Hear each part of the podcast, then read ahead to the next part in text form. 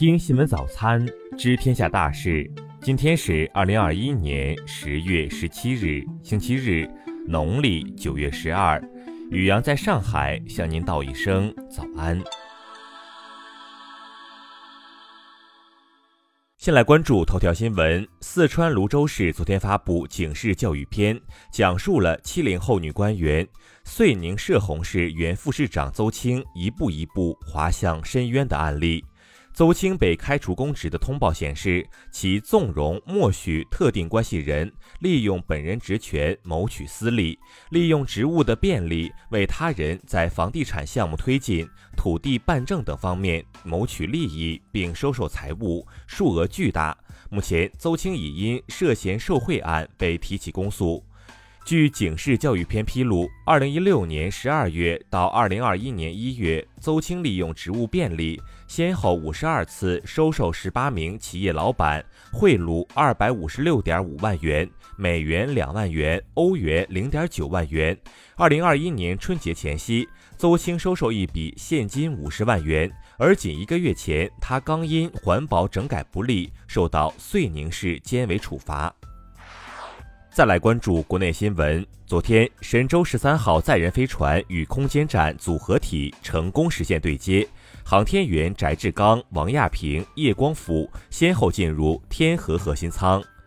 澳门特区政府昨天通报称，澳门已连续十一天无新增新冠肺炎确诊病例，十九日零时起解除关闭部分娱乐场所的特别措施。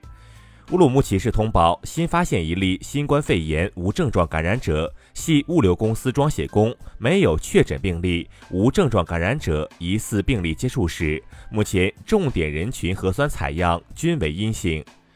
反中乱港分子陈浩恒等七人因被控去年七一举行或组织以及煽惑他人参与未经批准集结等罪，昨天被香港特区区域法院判处六至十二个月不等的刑期。台湾高雄地检署昨天下午发布，城中城大楼火灾遇难的四十六人中，四十四人已确认身份，两名女性身份仍待核实。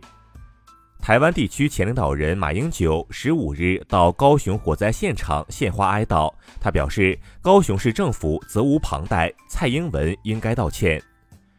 据中央气象台网站消息，受强冷空气影响，今天我国中东部地区将有大范围大风降温天气，局地可达十四摄氏度以上。近日，最高检联合证监会、公安部开展打击证券违法犯罪专项执法行动，集中查办十九起重大典型案件。目前，部分重点案件已取得重要突破。再来关注国际新闻，第二届联合国全球可持续交通大会闭幕，大会呼吁所有交通工具脱碳，在二零五零年前实现全球净零排放，改善数十亿人的生活。英国保守党议员戴维·阿梅斯十五日在会见选民时遇刺身亡。警方十六日说，案件为恐怖袭击，嫌疑人系单独作案。日本新一届众议院选举进入倒计时，执政党自由民主党的盟友公民党十五日公开质疑岸田文雄提出的防卫费倍增计划。公民党指出，在民生、教育、社会保障等诸多领域急需增加资金投入背景下，自民党的主张难以获得民众支持。德国社民党、绿党和自民党三党领导人十五日宣布，三党已达成一致，即将开启正式的组阁谈判。当前的目标是在圣诞节前组建新一届联邦政府。CNN 消息，美国阿拉巴马州莫比尔当地时间十五日晚举行的一场球类比赛中突发枪击事件，四人遭枪击，其中两人是未成年人。据《纽约邮报》报道，美国众议院警卫官的一名高级助理周三因涉嫌儿童色情犯罪被逮捕。美国能源部表示，由于新冠疫情和气候等原因，预计今年冬美国家庭购买液化石油气的支出将增加百分之五十四，用于家用取暖的支出将增加百分之四十三。今年七月，电商巨头亚马逊因违反欧盟数据保护条例被重罚七点四六亿欧元。昨天，亚马逊正式向卢森堡行政法庭提起上诉。再来关注社会民生新闻。昨天，南宁警方通报，十五日发生一起故意伤害致人死亡案件，已锁定犯罪嫌疑人，正在组织追捕。受害者系嫌疑人堂嫂与侄子。宁波一男子在垂钓取钩时鱼线反弹，鱼钩刺穿眼皮，送医后，医生和消防员协作将鱼钩剪断取出，男子还需进行后续治疗。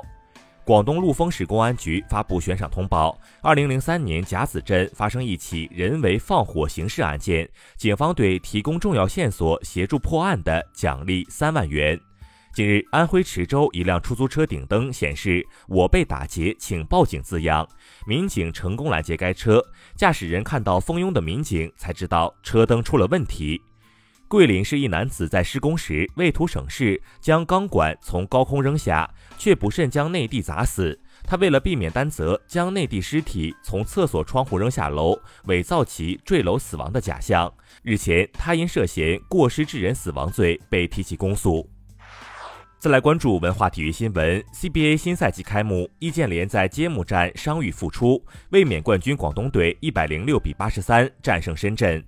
数据机构列出了目前各支球队晋级卡塔尔世界杯的概率，巴西、阿根廷等七支球队晋级概率超过百分之九十九，中国队进入决赛圈的几率则只有百分之零点四二。汤姆斯杯半决赛中，中国队以三比一淘汰日本队，决赛将与印尼队交手。截至昨天，《长津湖》累计票房超四十六点八六亿，超过《流浪地球》，暂列中国影史票房榜第四名。